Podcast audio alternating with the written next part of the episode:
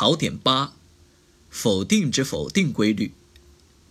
一、事物发展过程中的肯定和否定。事物内部都存在着肯定因素和否定因素。肯定因素是维持现存事物存在的因素，否定因素是促使现存事物灭亡的因素。事物自己发展自己的完整过程，构成了否定之否定规律。二、辩证否定观的基本内容：第一，否定是事物的自我否定，是事物内部矛盾运动的结果。第二，否定是事物发展的环节。第三，否定是新旧事物联系的环节。第四，辩证否定的实质是阳气，即新事物对旧事物既批判又继承，既克服其消极因素又保留其积极因素。三，辩证否定观的方法论意义。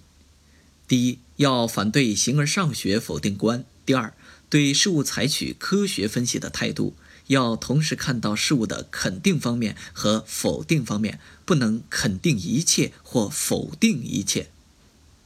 四，否定之否定规律原理。第一，事物的辩证发展过程经过第一次否定，使矛盾得到初步解决。而处于否定阶段的事物仍然具有片面性，还要经过再次否定及否定之否定，实现对立面的统一，使矛盾得到解决。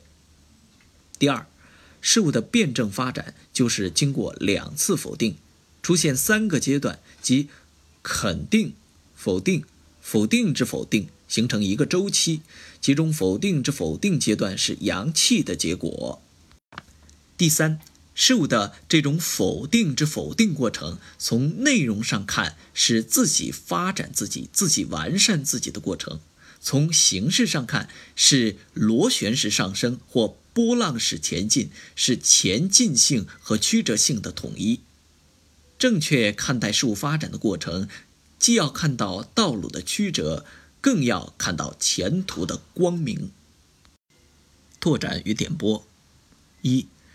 辩证否定是事物的自我否定，不是互相否定，也不是一物否定另一物。比如人踩死一只虫子，是对虫子的否定，但这是外部否定，不是事物的自我否定。二，形而上学否定观认为否定是外在的否定，主观任意的否定，认为否定是绝对的否定，是不包含肯定的否定。